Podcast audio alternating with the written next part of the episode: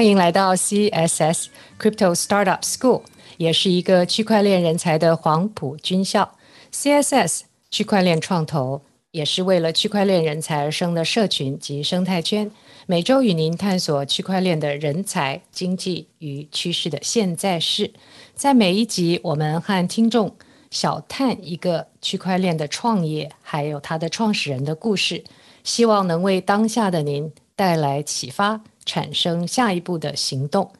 我是 Kiki 桂香梅，我是 Claire 顾焕石。是 Claire 和我呢，在本集跟大家一道来谈谈 Super Rare 这个在不同的排名都会在全球十大之内的 NFT 市场平台，以及联合创始人 John Crane 在二零一八年创立他的初衷及愿景。首先。NFT non-fungible token 是非同质化通证的简称，每一个 NFT 都是唯一的。在艺术品、房地等资产证照等需要唯一识别证明的运用是越来越广泛，也是区块链出圈跟我们的实体世界能够对接，而且在快速增长的领域。在 Pocket 下方，呃，也有关于主要 NFT 交易平台的链接介绍。Super Rare 的联合创始人兼首席执行官 John 提到，Super Rare 这个 NFT 市场平台的独特性在于它能够最佳的策划跟展示艺术。John 认为，NFT 平台的自然发展将是在平台的垂直领域的专业化。那 Super Rare 最近推出了自己的代币跟 DAO，DAO 也就是去中心化自主组织。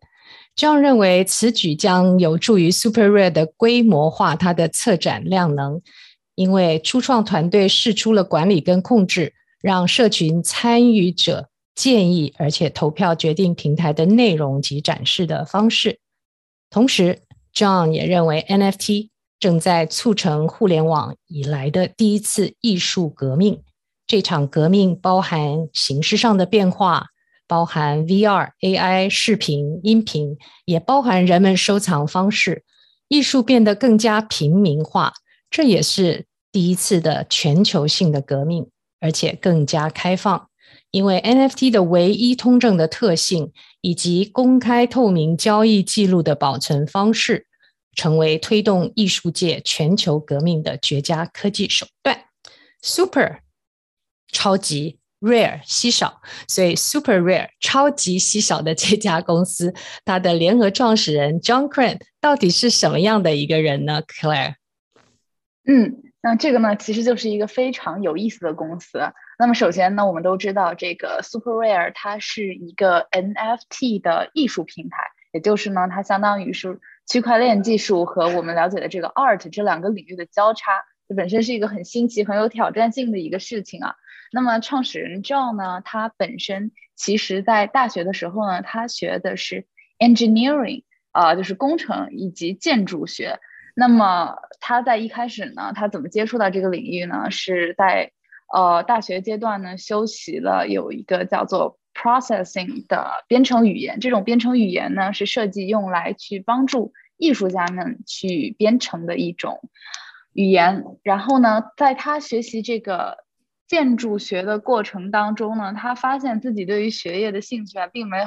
那么的大，然后呢，反而是，呃，一些机缘巧合啊，他搬到了纽约去参加了一个比特币的会议之后呢，突然了解了这个加密货币的这个新世界的大门，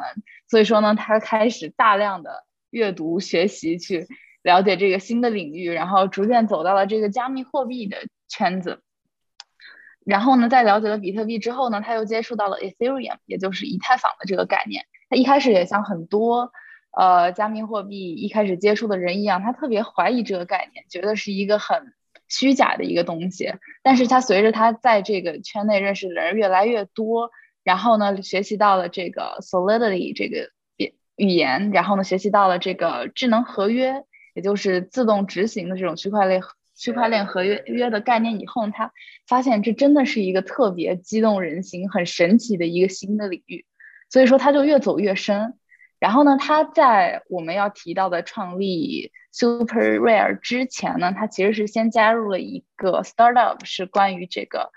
呃脸部的穿戴设备的。后来呢，他又去呃跟 Consensus 这个平台进行合作，然后呢做了一些区块链相关的创业项目之后呢，他慢慢坚定了在这个领域的道路啊。所以说，他逐渐确定了自己的方向，也就是他想借助 Web 三点零的这个体系，做一个属于自己的商业，有着全新商业模式的这个东西，也就是 Super Rare。那么 Super Rare 它的革新性不仅在于它是，呃，NFT 跟艺术的结合呀，它还在于它这个商业模式理念本身，它不再像传统的 Web Two 的一些平台是依赖于广告作为主要营收的。而反而是通过这个 token 的分发，代币的分发，这个呢，接下来我们会去细细的去发掘。那么我们就先从这个领域的这个底层的基础开始吧。也就是说，Super Rare 它是建立在 Web Three 上的。那么它这个 Web Three 的这个机制是怎么去颠覆 Web Two 的呢？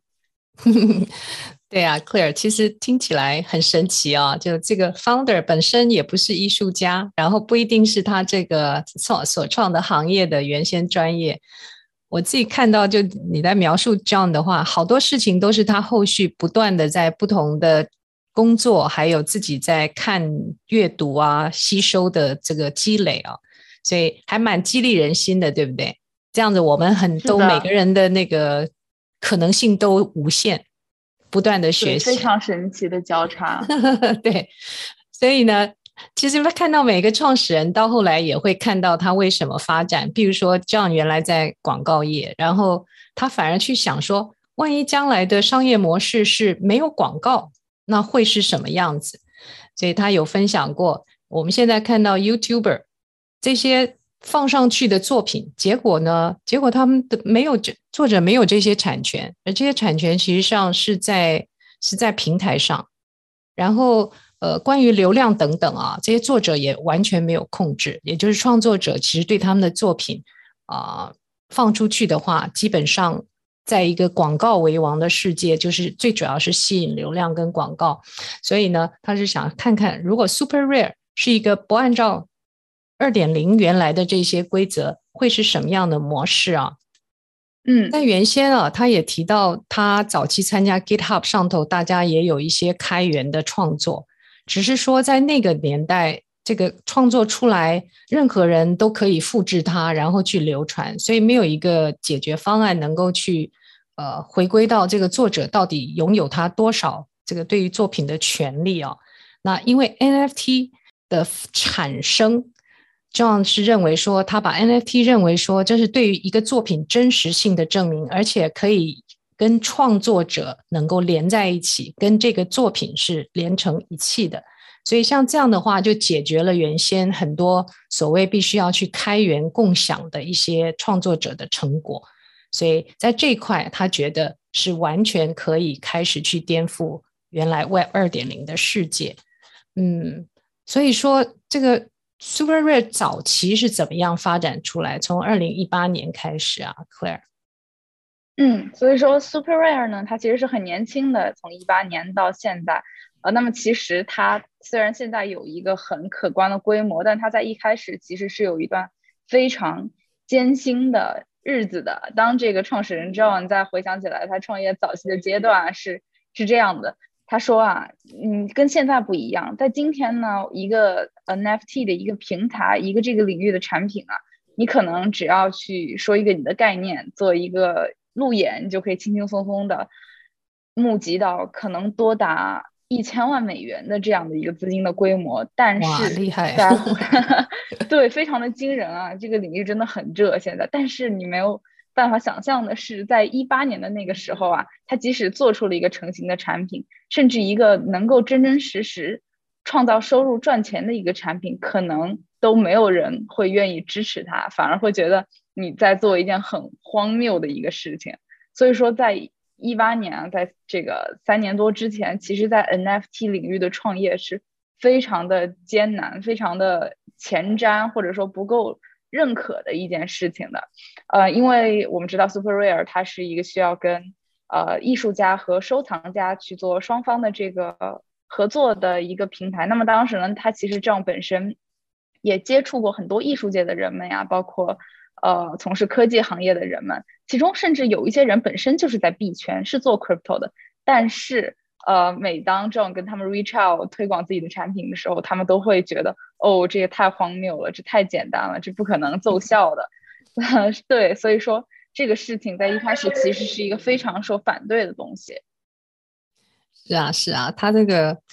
呃，我记得他用了一个形容词，我们中文说来是说从涓涓细流到滔滔江水啊，从二零一八年到二零二一年，原来的细流就突然在最近就汇集成为这个江水。的确，他提到早期很像在互联网早期，如果你跟人家说互联网，人家觉得你是诈骗，所以的确在其实其实。即使是现在，我在跟我的朋友介绍 NFT，他们第一个有一些对这个币的的一些理解，通常第一个是说这是不是诈骗啊？常常听到。然后很多的收藏家，其实在早先，也就是市场没有很蓬勃的时候，他们会在 Twitter 上到处去看，然后呢，参加很多的 Discord 跟 Telegram。也就是说，在币圈还有 NFT 里头，其实大家的媒介比较多的是。Discord，甚至于整个社群管理啊，十万人都可以在 Discord 或 Telegram 上头。然后这些鲸鱼现在就开始浮现了，因为他们早期的收藏现在已经都成了成了价值无限的一些这个收藏品，也就是我们现在称为的这些 Whale 大鲸鱼。呃，那关于这一点呢、其实这样也做了很多思考，说为什么突然 NFT 最近的这种爆发跟热潮？John 认为很大一部分是跟跟随着加密货币的市场情绪是有关的，因为最近这个加密货币市场非常的呃蓬勃，也是。然后另外一块是 DeFi 真正的崛起，有很多很多的运用，他们不只是在呃呃发行这些 ICO。而是真正的能够呃产生实体的运用、借贷协议、呃供应链各式各样啊，人们隐秘的管理。所以 DeFi 的成功，让人家让所有的这个社群成员，还有所有的可能的社群成员，去重新想象 NFT 可以做什么样的运用。因为现在大量的基础建设已经完成了，所以现在是一个再好不过的时机，就蓄势待发。所以也到给到我们听众一些启发啊，从三年就可以变成一个完全不同的呃公司，还有持续在创造它可能的梦想。所以关于这个艺术革命啊，Clear，这样你觉你觉得这样是怎么提到的？嗯，对。对，这艺术革命这个词真的非常准确啊！这真的是一个从涓涓细流到大江大河的一个很颠覆性的改变。那么关于这场艺术革命，我觉得创始人 John 说过一段话，是一个挺准确的概括。那么就是，嗯，NFT 的这个带来的艺术革命，它是前所未有的。它跟以往的革命不同的在于，它不再是仅仅的一种艺术媒介或者是一种艺术风格的改变。它这场革命关乎的是艺术的形式、艺术的功能、筛选机制以及整个收藏的流程。它是一个多方面的一个从内而外的一个改变呀。啊、呃，那么 NFT 的这种艺术形式，它能够带来的一些东西是有很多的、很多元的可能性的。那 NFT 它可以是关于 AR、VR，或者是我们日常的这个视频啊，或者音频，这就给艺术带来很多多样性的一些选择。呃，那么同时呢，你在 NFT 的平台上呢，你可以清楚的看到别人是怎样做收藏的，这是一件非常有意思的事情。那么同时呢，嗯，对对，这个是一直没有的事情，就是所有人都能够看到你的举动。然后呢，同时呢，以前收藏家不是买了之后藏在自己的地窖里面嘛，然后只有亲朋好友来的时候可以看。的，对啊，现在都上上线了，整整个而且。产品是数据数字化的，这个跟以前完全不一样。以前是纸质啊，实体。哇，我想全球的这种革命跟它的 digitalize 也有关系，对吧？是的，对，就是 digitalize 带来的这一种全新的一种颠覆吧。那么 digital 除了带来我刚刚说的这种形式，那么显然它是一个全球性的一个东西。那么，那我们当然知道啊，以前。我们去浏览一个艺术品，那我们必须要跑到一个博物馆博物馆去，它可能是 在伦敦、在纽约、在墨西哥的任何地方，完全受到，啊、对，你是受到地理的限制的。但是现在你可以在全球的任何角落去观察这些展品，观察这些拍卖，这是一件很不可以想象的事情。对，所以革命正在发生，而且是在初期哈。嗯，是的，这是一第一次真正建立在互联网上的一场艺术革命，太厉害了。可能这个影响之深远，我们事后回来看看二零二一年，才知道它真的是太厉害了。是，这会是一件非常非常有想象力的事情，我觉得。哇，在这种洪流当中哦，其实 Super Rare 跟其他人到底有没有不一样？因为竞争很高嘛，对不对？因为同时放出来，我就记得我在前一段时间不同去追踪 Super Rare 的排名，比如说早先今年年初它都在前五名，然后我今天再去看，它又有的时候六跟七，就表示这中间那个 player 啊前后的竞争很厉害，嗯、所以这样认为说他们。到底怎么样会在这些其他不同的 NFT 平台当中独特呢？他认为他是最早专精在艺术的 NFT 平台之一啊，因为比较少，大部分平台有些是复合性的，比如说 OpenSea 就像是我们这个 NFT 的淘宝市场一样啊。然后，呃，这样是认为说，如果像艺术品的淘宝市场，或许。不见得对经营艺术特别有效，而是一个对 NFT 的万用，所有的可能的功能跟想象的另外另外一种商业模式。那在这里的话，整个团队啊，他们花了很多时间去思考，艺术应该如何被欣赏或是被消费。所以，到底是说，整从界面进来就要能够让人觉得像是进到艺廊，或者是说用最简单的方式让艺术为自己说话，还是说真的要融入 Super Rare 的品牌，加到平台本身的设计？所以团队花了大量时间，也不断的思考，怎么样是全程的体验，然后让收藏家进来觉得体验非常好，或者是如何为艺术家服务，就是创作者。呃，创作艺术的创作者怎么上去？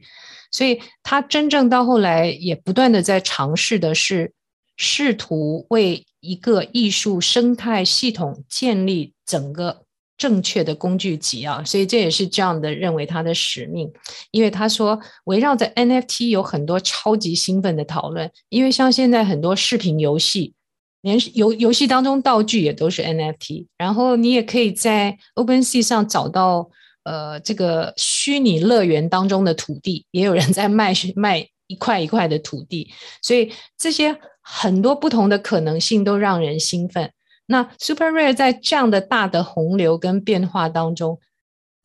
，John 还是认为，从长远来看，Super Rare 会最终有垂直的，也就在艺术领域当中的特殊用户体验来做区别。不过到后来，他也在想怎么区别化当中有一个新的举措，是关于空间的举措，对不对？Clear？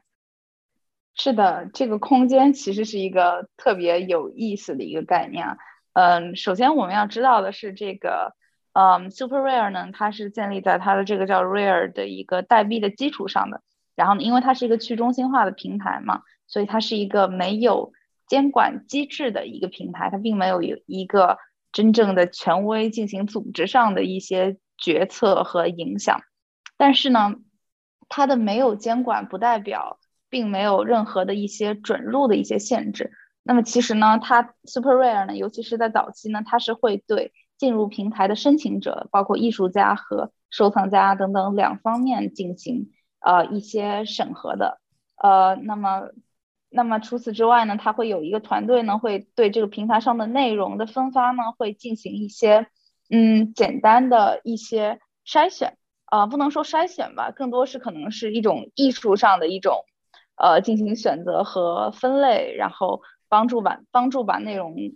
呃摆到更好的地方。那么具体而说，具体来说呢，为了保证这个内容能够更高效的实现，就是每个人共平等发声和。呃，内容的高质量的平衡呢，它设计了一个叫做 Space 的机制。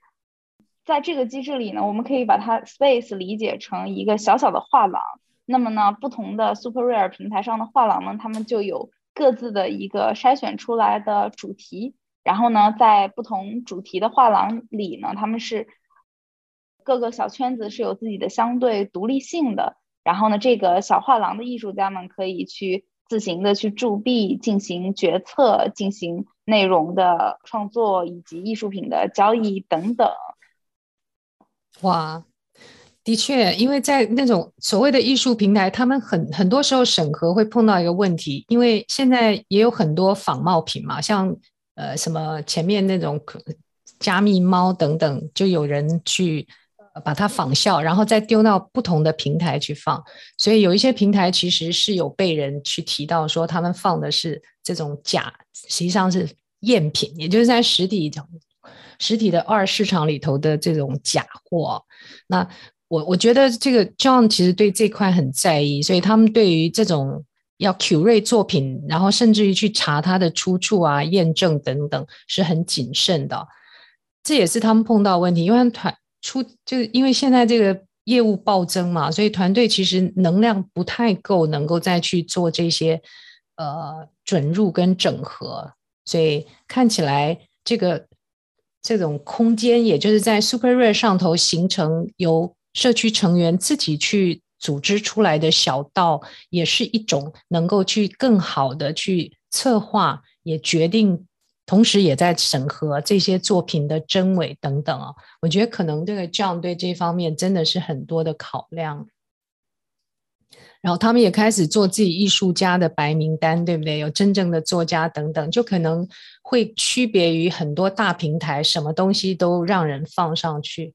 不过刚 Claire 你说他那个 Space，我就心里想到，哦，的确好像以前我们走到纽约一条街哦，啊，那有好好好多画廊，然后跑到特别有有趣的画廊去。现在我们在 Super Rare 上头也可以像那样子逛到一个一个的画廊，而且那些。画廊的主人，他们也有代币，他们也自己决定他们的作品，同时也要对他们的作品负责啊。其实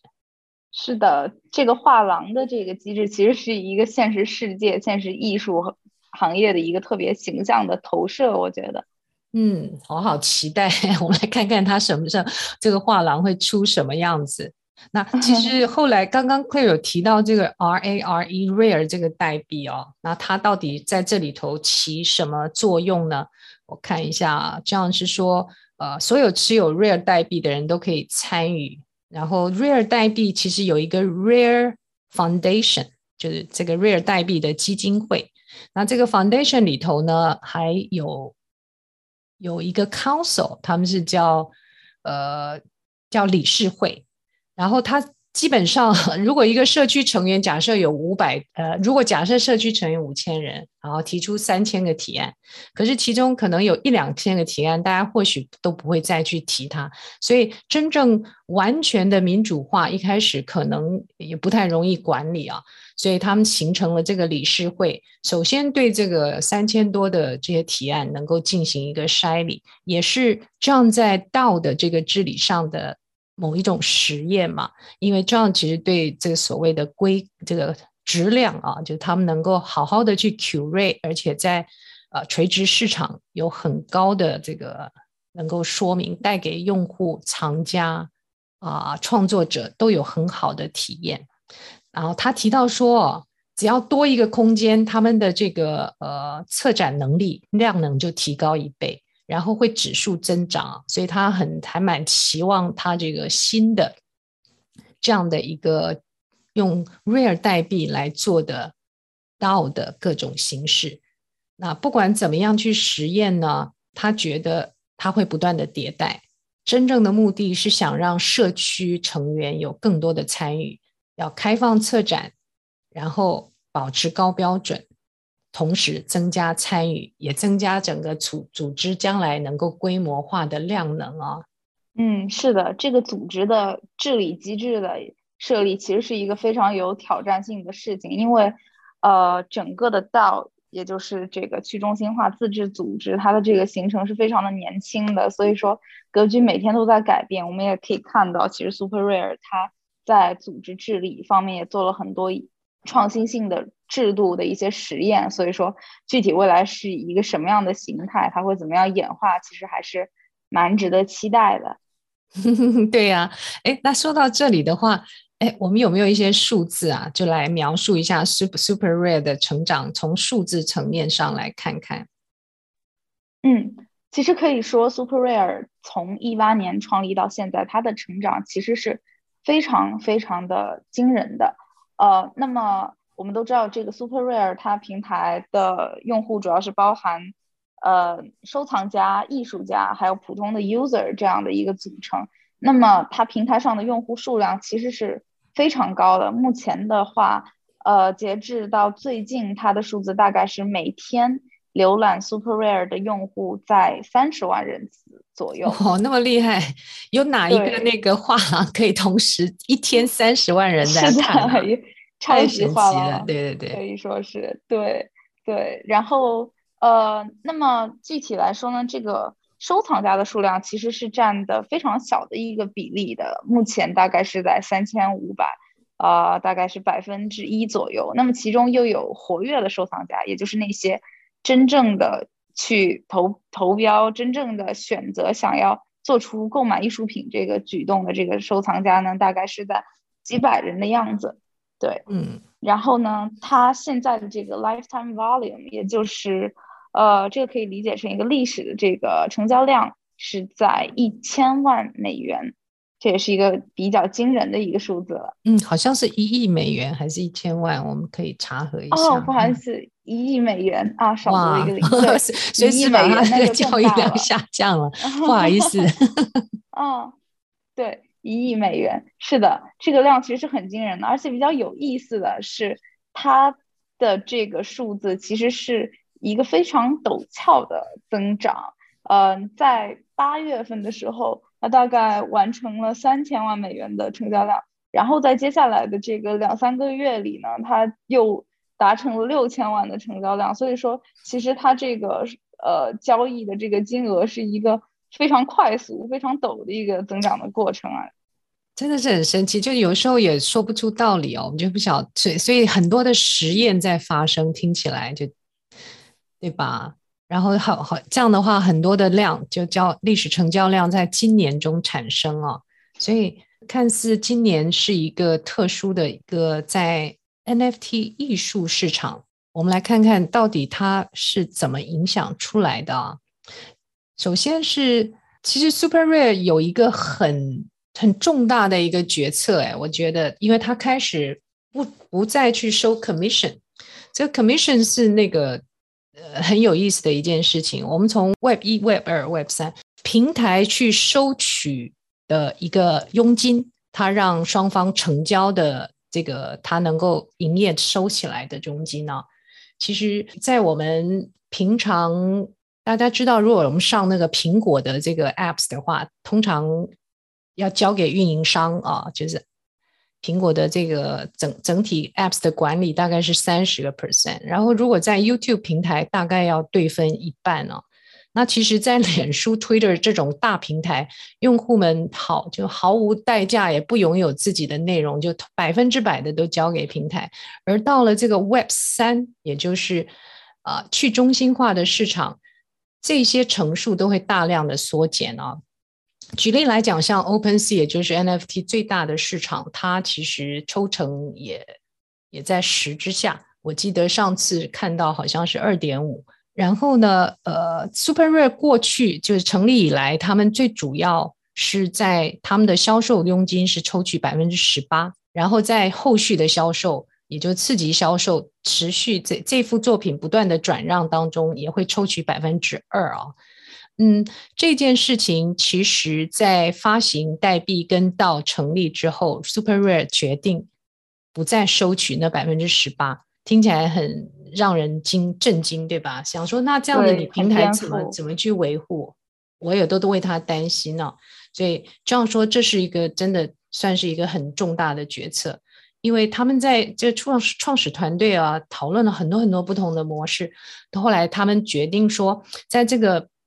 在所谓的 Web 三世界里头，他们发觉代币化的社群是超级强大，然后去中心化的自主组织道是很不可思议。我们现在都在这些呃实验的很早期，所以他们就决定、呃、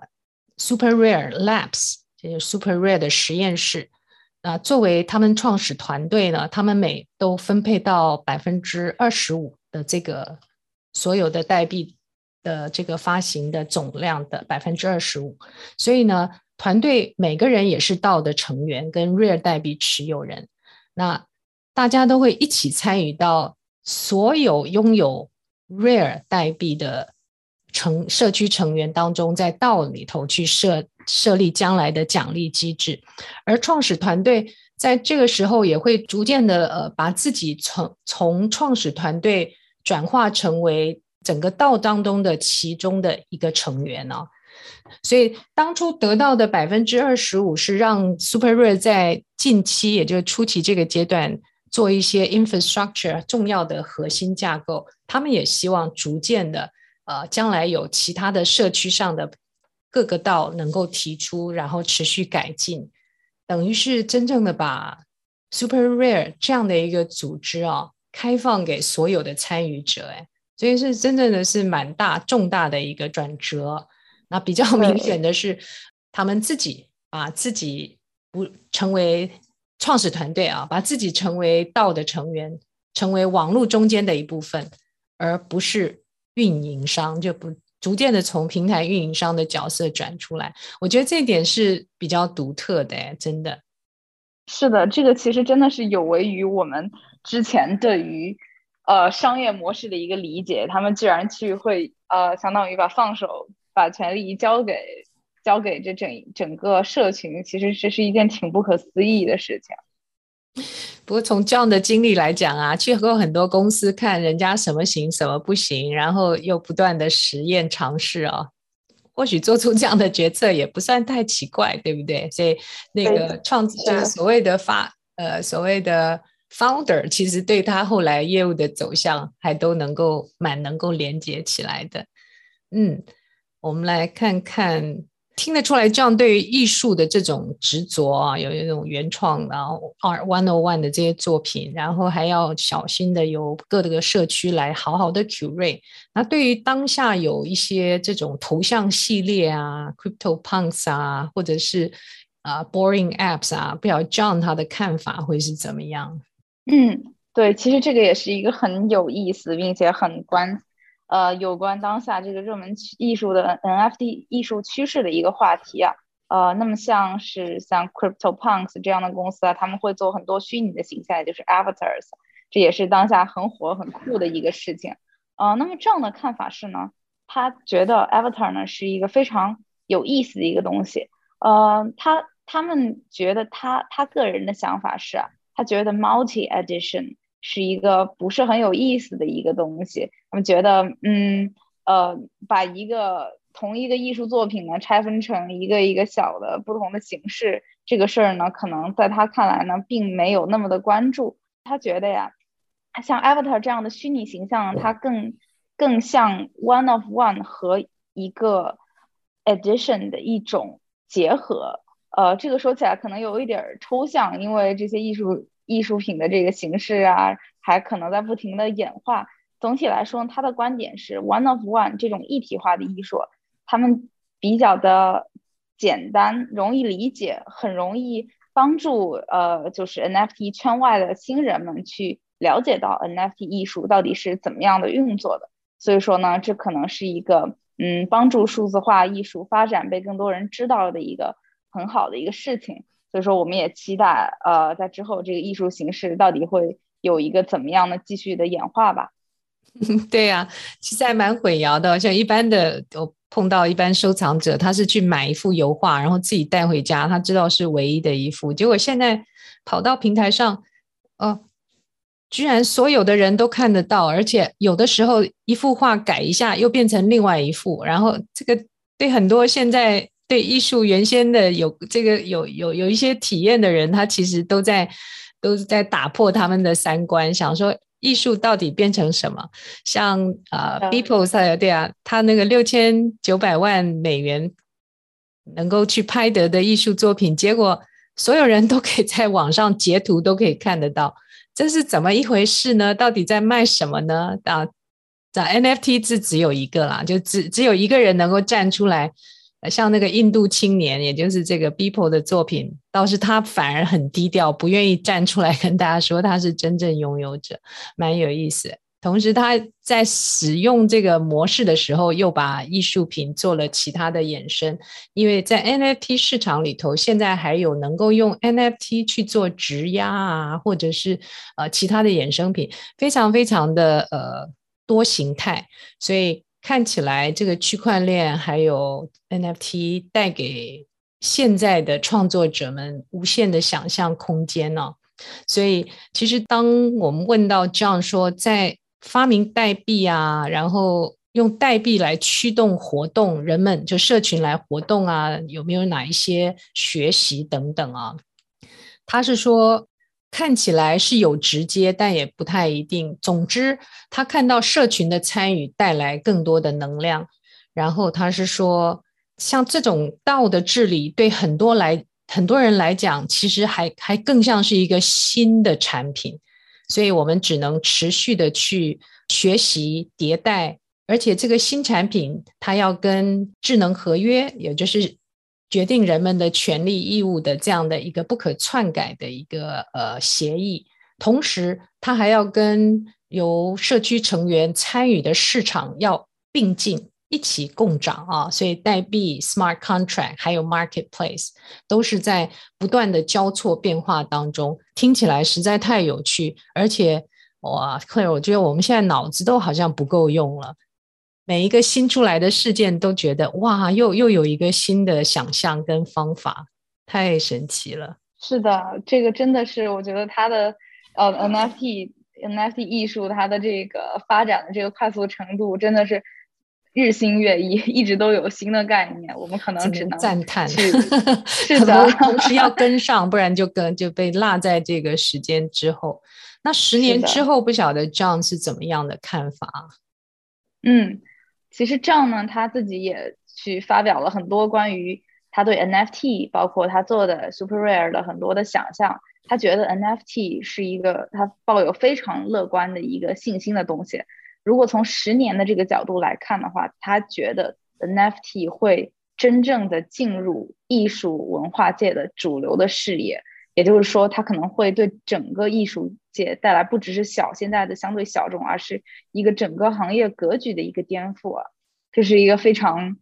大的一个改变啊。那么同时呢，他觉得艺术这个东西呢，会由于 NFT，由于这个数字化的存在，会真正变成我们每个人每天生活的一个必不可少的部分，它走进了普通人的生活。呃，在这里呢，它其实也。提到了现在非常火的 Metaverse，也就是元宇宙的这个概念。